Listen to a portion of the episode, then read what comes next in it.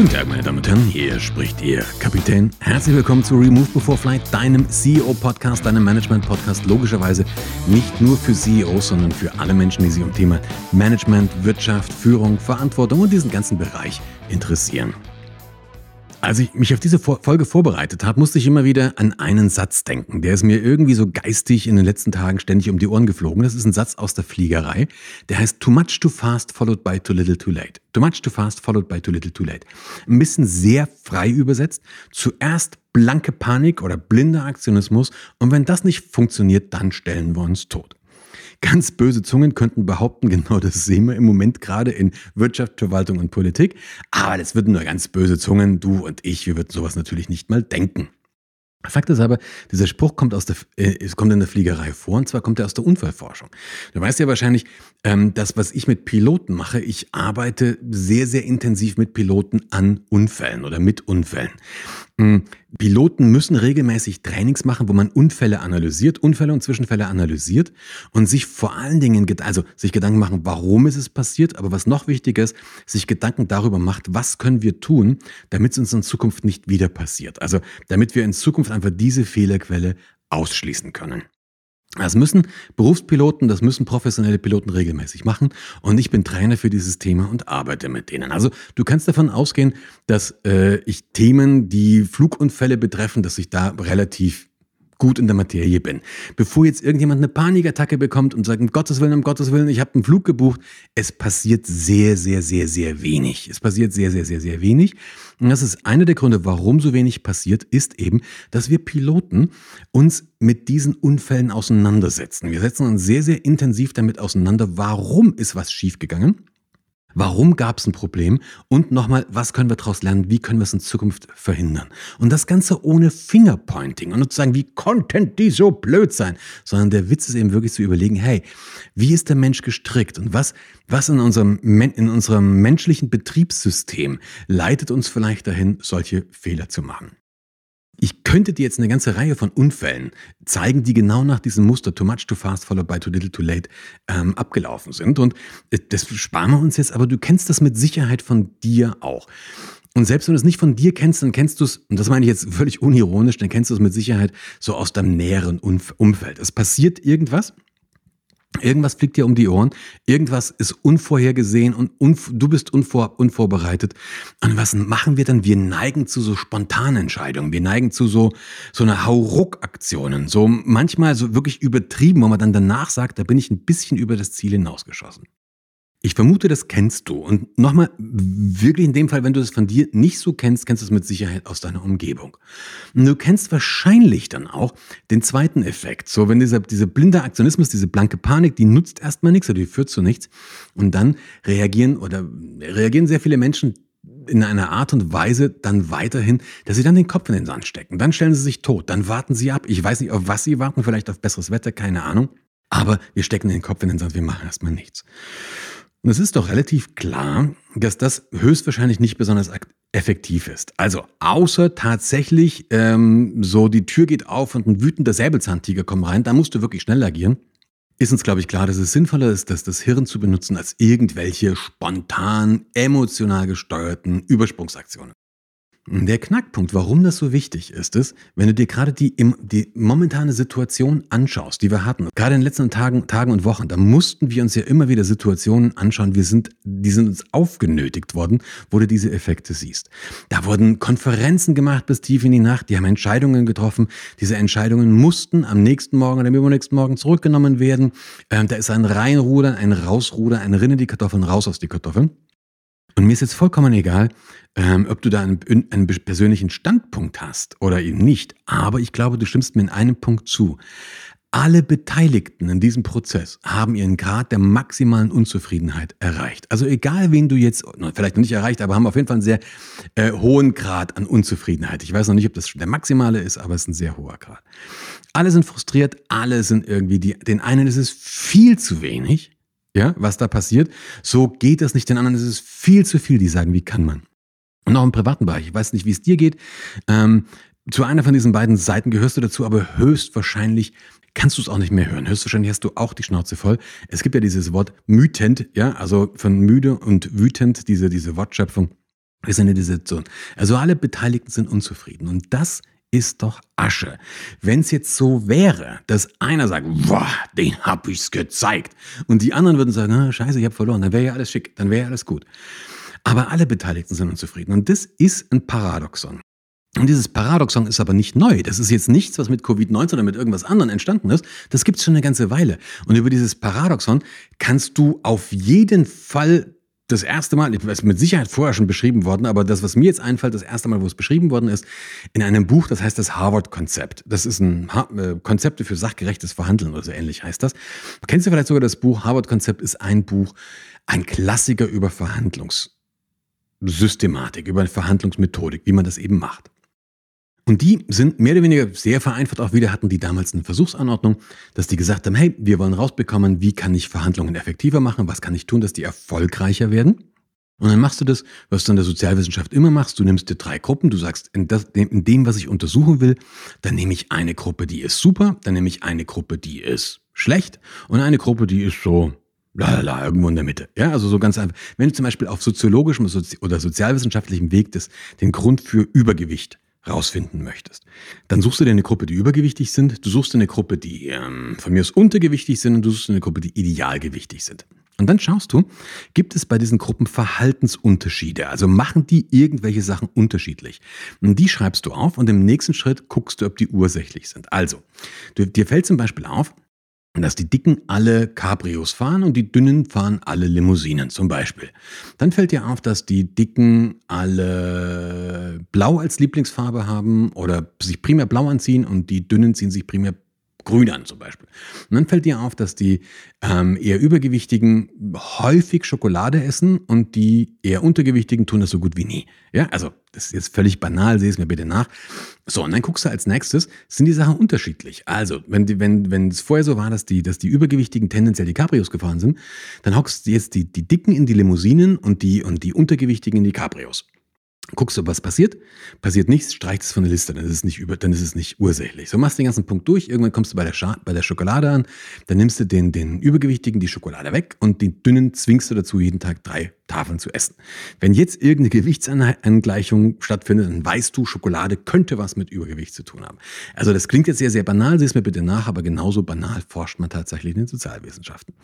Hat man gemacht, und plötzlich hat man gemerkt, hey, tatsächlich, wer ist davon ausgegangen, du müsstest eigentlich schon eine Gruppe, eine Gruppe müsstest du haben, die sind zufrieden, eine Gruppe müsste unzufrieden sein und hat versucht, diese Leute zu finden. Und blöderweise hat man fast niemanden gefunden, der zufrieden ist. Also man hat das über, ich weiß nicht, die haben zigtausende Verhandlungen untersucht, aus allen Bereichen, privat, gesellschaftlich, militärisch, wirtschaftlich. Und die haben kaum Leute ähm, gefunden, die sagen, ich bin eigentlich tendenziell fast immer sehr zufrieden mit meinem Ergebnis. Also wirklich Super, sondern fast jeder war unzufrieden. Und das ist doch spannend, ja, weil dann muss ich vielleicht wirklich mal diese, die Paradigmen überdenken, die ich habe. Und diese Paradigmen, ein klassisches Paradigma, was man hat, ist, dass Verhandeln so ein Feilschen ist. Also auch wenn ich Verhandlungstrainings mache, dann fangen die Leute sofort an zu feilschen. Und dann ist es natürlich, wenn du das Paradigma hast, dann ist es logisch, dass es eine vernünftige Strategie ist, mit einer sehr hohen Erstforderung in eine Verhandlung reinzugehen. Ja, auch Schlichtung zum Beispiel. Ja, da geht ein Schlichter und der versucht dann irgend sowas zu vermitteln und tatsächlich geht er dann irgendwann mit einem Mittelwert raus. Bedeutet umgedreht, Dein Ergebnis wird umso besser, je überzogener deine Erstforderung war. Je überzogener je un und je unrealistischer die Erstforderung ist, desto wahrscheinlicher ist es aber, dass der andere sagt, ey, du kannst mich mal. Also, dass es zu einer Ver Verhärtung führt. Selbst wenn du die Verhärtung umschiffen kannst, dann wird es definitiv zu Unzufriedenheit führen. Und zwar bei beiden. Der eine, der, der Schwächere, weil der sagt, ey, das ist so ein Schmann. Und der, der mit der starken Position rein ist, aber auch, weil die setzt er ja sowieso nicht durch. Blöderweise wird aber auch der sein Ergebnis in die Relation zu dem setzen, mit dem er reingegangen ist. Und wenn er seine überzogene Forderung nicht durchsetzen kann, unzufrieden. Also, blöd, so wie wir es meistens machen, ist es eine blöde Ausgangssituation. Wie kommst du nun aus dieser Rolle raus? Ich möchte ähm, dir eine Idee erstmal geben, so bloß als eine kleine Provokation. Über diese Idee bin ich gestoßen. Ich habe nämlich neulich einen Aufsatz gelesen von zwei Herren. Der eine heißt Max Baserman oder Bart, Bart also Baserman, und der andere heißt Daniel Kahnemann. Den Daniel Kahnemann, den kennst du vielleicht, der hat das Buch geschrieben, Schnelles Denken, Langsames Denken. Wirtschaftsnobelpreisträger. Also wirklich zwei sehr coole Typen. Die haben einen Aufsatz geschrieben Und das Ding war überschrieben mit die Pendeltechnik, die Pendeltechnik des Verhalten, Verhandels. Und zwar haben die was ganz Einfaches gemacht. Die haben gesagt, wenn sich zwei nicht einigen können, dann nimmst du einen Schlichter und der Schlichter darf keinen Kompromiss machen, sondern der Schlichter muss sich für einen der Vorschläge entscheiden. Er muss sich für einen der Vorschläge. Das klingt erstmal ein bisschen paradox, aber lass den Gedanken mal wirken. Die beiden haben das nämlich wirklich erforscht. Die haben ja wirklich geguckt, hey, was passiert denn, wenn wir das machen? Ja? Weil, wenn du mit einer überzogenen Forderung in eine Verhandlung reingehst und der andere mit einer realistischen und der Schlichter ist jetzt nicht völlig bescheuert, das darf er natürlich nicht sein und sagt, hey, die eine ist völlig überzogen, dann nehme ich die realistischere. Was ist die Konsequenz daraus? Die Konsequenz daraus ist, dass du mit einer hohen Wahrscheinlichkeit gegen beide oder alle Ver Ver Verhandlungsbeteiligten mit einer viel realistischeren Forderung, mit einer viel realistischeren Erstforderung in das Gespräch überhaupt rein. Wir sind viel, viel eher bereit, uns an einer realistischen und auch einer begründeten Forderung zu messen, wenn wir sagen, hey, der entscheidet sich für das oder für das. Und das, was dem einfach, weil es vernünftiger erscheint, das wird gemacht. Spinn den Gedanken mal weiter. Spinn den Gedanken mal weiter. Das hat ein paar zentrale Auswirkungen. Die haben sehr viel Forschung drüber gemacht. Kannst dir mal googeln, wenn dich das interessiert. Ähm, Baserman, Kahnemann, die Pendeltechnik, findest du einige Sachen. Ah, aber spinn diesen Gedanken einfach mal weiter, weil wenn das der Fall ist, dann können wir oder müssen wir auch tatsächlich ein paar Punkte, ähm, die wir so als normal ansehen, im Umgang miteinander rausnehmen. So. Und ich möchte natürlich jenseits der Pendeltechnik, weil die ist, mit, ist mir persönlich, bin mal gespannt, was du sagst, aber mir persönlich im echten Leben tatsächlich ein bisschen, ja, zu einfach. Ähm, ich glaube, der braucht so ein paar Sachen außenrum. Und es braucht ein paar Sachen außenrum, die überhaupt erstmal die Basis dafür schaffen, dass wir vernünftige, vertrauensvolle Angebote machen. Und dann möchte ich, möchte ich dir eben auch ein paar, auch wieder Gedankenanregungen geben. Was mir bei dieser Folge ganz wichtig ist, diese Pod, das ist eine Podcast-Folge, das ist kein Ersatz für ein komplettes Verhandlungstraining. Also wenn du danach irgendwo dich bemüßigt fühlst, irgendwo hinzuschreiben, ähm, interessante Folge, aber folgender Punkt hat gefehlt. Ey, ich kann dir paar hundert Punkte sagen, die da fehlen.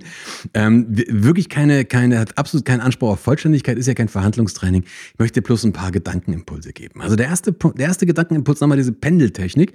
Wenn du mal eine Verhandlung so durchdenken würdest, dass es einen unabhängigen Schlichter gibt, der sich für eine von den beiden Positionen entscheiden muss und darf definitiv keine Kompromisse machen. Die sind ausgeschlossen. Also es muss eine von beiden Positionen sein.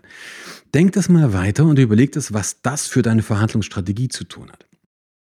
Aber die Punkte, die ich dir, die ich dir nennen möchte, ähm, das sind gar nicht so viele. Das sind insgesamt vier Ideen, die ich dir geben möchte. Die erste, die ist banal, aber sie stößt mir zurzeit massiv auf.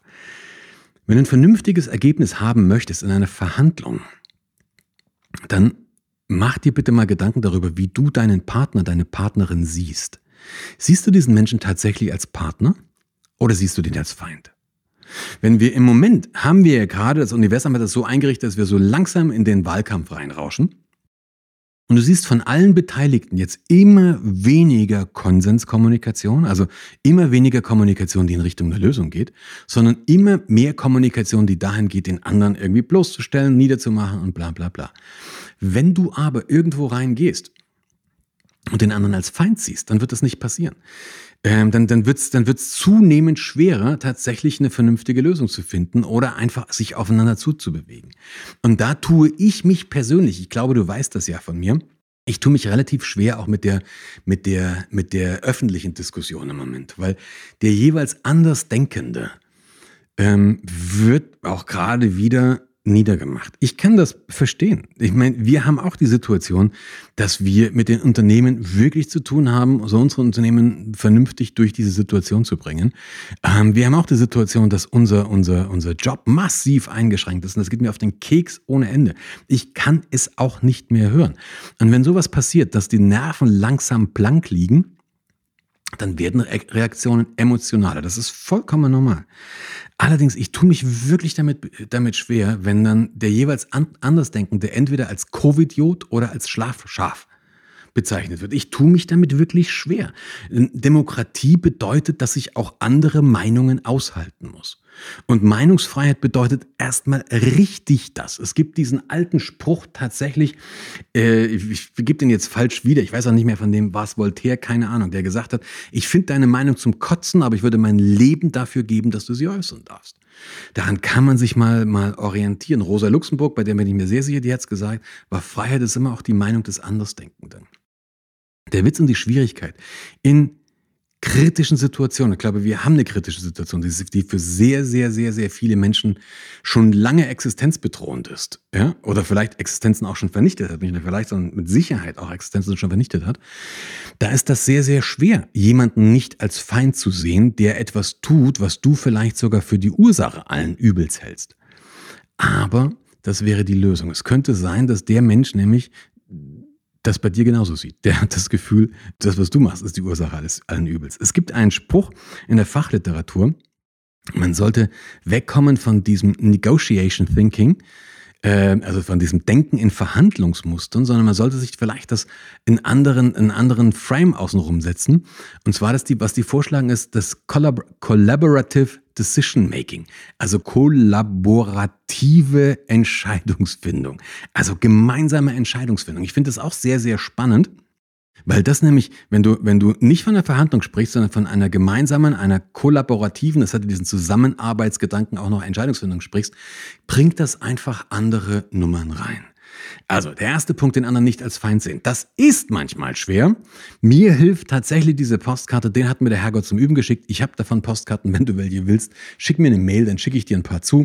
Ähm, oder, oder, oder wenn du das als Bildschirmhintergrund, wir haben das als, auch als Bildschirmhintergrund, kannst du auch haben, dann melde dich einfach. Den hat mir der Herrgott zum Üben geschickt, das denke ich mir tatsächlich manchmal. So, der zweite Punkt oder der zweite Hinweis, die zweite Idee, die ich dir geben möchte, wie du deine eigenen Verhandlungen, deine eigenen Gespräche sogar effektiver machen kannst, vielleicht sogar besser machen kannst, ist, denk mal über Alternativen außerhalb der Verhandlung nach. Was meine ich damit? Die meisten Menschen gehen in Verhandlungen rein äh, und es ist ihnen gar nicht bewusst, dass sie sich mit dem Menschen, den sie da gegenüber haben, einigen müssen. Also ich bringe dir ein Beispiel. Du möchtest eine Wohnung kaufen. Und du hast eine Wohnung gesehen und die gefällt dir richtig, richtig, richtig gut. Das ist wirklich deine Traumwohnung und du möchtest die kaufen oder mieten, ist vollkommen egal. Aber sagen wir mal kaufen. Also du würdest die kaufen wollen. In dem Moment, wenn der Makler oder der Verkäufer herausfindet, dass das deine Traumwohnung ist, dass du diese Wohnung also unbedingt haben möchtest, nicht nur haben möchtest, sondern haben musst, dann ist relativ klar, hast du die A-Karte gezogen. Weil dann sage ich ja, ich musste nicht verkaufen, du musst kaufen. Ja? Das heißt, für jede Verhandlung müssen wir uns darüber Gedanken machen, habe ich Alternativen außerhalb? Und die gibt's immer. Jetzt nehmen wir das Beispiel, du hast wirklich deine Traumwohnung gefunden. Und das ist sie. Also du, es, du das sagt, da gibt's auch nichts außerhalb, weil das ist sie.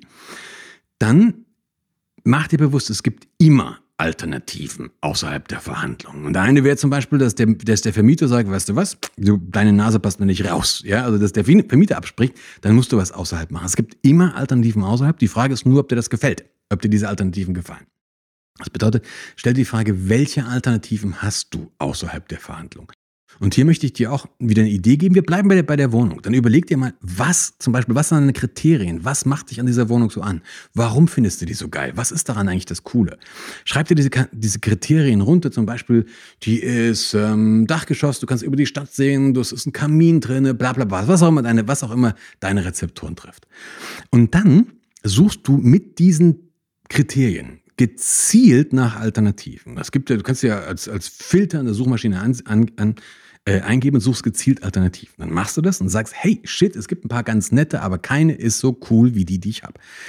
Dann nimmst du trotzdem die, die ganz nett sind, machst dir dann Print, also druckst das irgendwie aus oder weißt der Geier. Und wenn du jetzt beim nächsten Mal mit dem Makler redest, ähm, dann kannst du dem sagen, hey, hier, klar, das ist meine Traumwohnung, die hier, die will ich gerne haben, aber ganz ehrlich, ich habe ein paar Alternativen. Hier ist Alternative 1, hier ist Alternative 2, hier ist Alternative 3. Ich gebe offen zu, ich finde die alle nicht so geil wie die hier, aber der Preisunterschied ist dramatisch. Und du kriegst eine Idee, ich, das ist ja wirklich sehr exemplarisch, du kriegst eine Idee dafür, dass sich natürlich jetzt die Verhandlungsposition des anderen verschlechtert. Das heißt, wenn du über Verhandlungen nachdenkst, denk dir darüber nach, wie kannst du dir selber mehr Alternativen außerhalb der Verhandlung verschaffen Und wie kannst du die verbessern? Der Knackpunkt ist nur, oder wie kannst du nicht die, die nicht, nicht ändern, sondern wie kannst du die Alternativen, die der andere hat, vielleicht sogar verschlechtern? Auch darüber kannst du dir einfach mal Gedanken machen. Problem ist dabei, diesen, diese, diese Gedanke Alternative außerhalb, ähm, den haben die meisten, aber die haben den unbewusst. Die haben den nämlich, was könnte schlimmstenfalls passieren. Also was ist, wenn ich das nicht kriege, wenn ich zum Beispiel diese Wohnung nicht kriege, das ist ganz entsetzlich, das ist ganz grauslich. Ja? Also die denken in einem Worst-Case-Szenario. Und ich bitte dich, andersrum zu denken. Ich bitte dich, in die Richtung zu denken, was ist deine beste Alternative? außerhalb der Verhandlung? Was ist die beste außerhalb der Verhandlung? Weil wenn du immer in diesem, wenn du deinen Fokus darauf richtest, was das Schlimmste ist, das du unbedingt vermeiden musst, dann entsteht eine Motivation aus Angst. Und Angst, glaube ich, stimmst du mir zu, ist absolut kein guter Ratgeber. Das ist keine besonders gute Idee. So, jetzt haben wir also schon drei, drei Ideen. Die erste Idee war, den anderen nicht als Feind zu sehen. Die zweite Idee war, darüber nachdenken, was sind die Alternativen außer, außerhalb der Verhandlung. Die dritte Idee war, sich bewusst von diesem Worst-Case-Szenario zu lösen, hin zu dem, was ist die beste Lösung, die ich habe außerhalb, ähm, damit ich eben nicht von der Angst gesteuert werde. Und der, der vierte Punkt, den ich dir geben möchte, ähm, das ist die Frage, was bedeutet das Ergebnis für den anderen? Also wir bereiten uns ja häufig auf eine Verhandlung vor, indem wir über uns selber nachdenken. Was sind meine Konsequenzen? Was bedeutet das für mich? Mach dir mal Gedanken darüber, was bedeutet das Ergebnis für den anderen? Also was sind die subjektiven Sichtweisen? Wie sieht der andere überhaupt die Situation? Wie sieht er die Historie? Welche Verletzungen, welche Angriffe gab es da? Wie ist das Vertrauen? Aber was bedeutet das Ergebnis der Verhandlung für den anderen? Also wenn der dir wirklich zustimmt, zum Beispiel, Bewahrt er dann sein Gesicht oder verliert er sein Gesicht?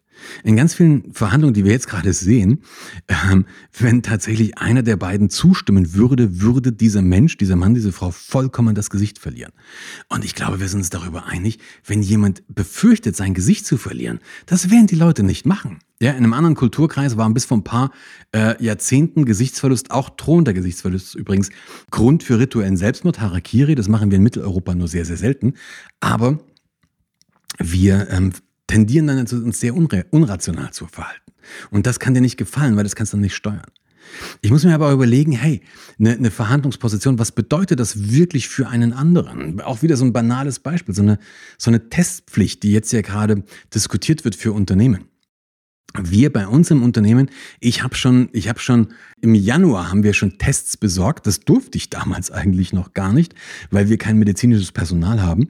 Auch paradox, wenn du es mir überlegst. Ja, also es geht darum, wirklich was einzusetzen. Aber ähm, das waren Spucktests. Also wirklich, du spuckst in dieses Röhrchen, schüttelst, ja, und machst das. das ja, durfte ich nicht kaufen, weil ich kein äh, medizinisches Personal habe. Dann habe ich halt dafür gesorgt, dass wir jemanden haben, der die für uns kauft, der das auch äh, uns erklärt, wie wir das anwenden müssen. Also wir haben die schon die ganze Zeit. Aber ich kann mir sehr, sehr gut vorstellen, dass es viele Unternehmer und Unternehmerinnen gibt, die sagen, hey, hey, hey, hey, was ist denn das? Also wir können davon ausgehen, dass es eine gar nicht mal so geringe Quote von Menschen gibt, die einen positiven, also die einen Erreger in sich haben, aber relativ symptomfrei sind. Also mit einer statistischen Wahrscheinlichkeit kannst du davon ausgehen, dass wenn du 100 Leute testest, ich weiß nicht genau, wie die Quote jetzt ist, aber wenn du 100 Leute testest, dass du da mindestens drei bis vier Positivfälle kriegst. Also das ist, glaube ich, so, ich weiß es nicht, müsst jetzt wirklich nachschauen.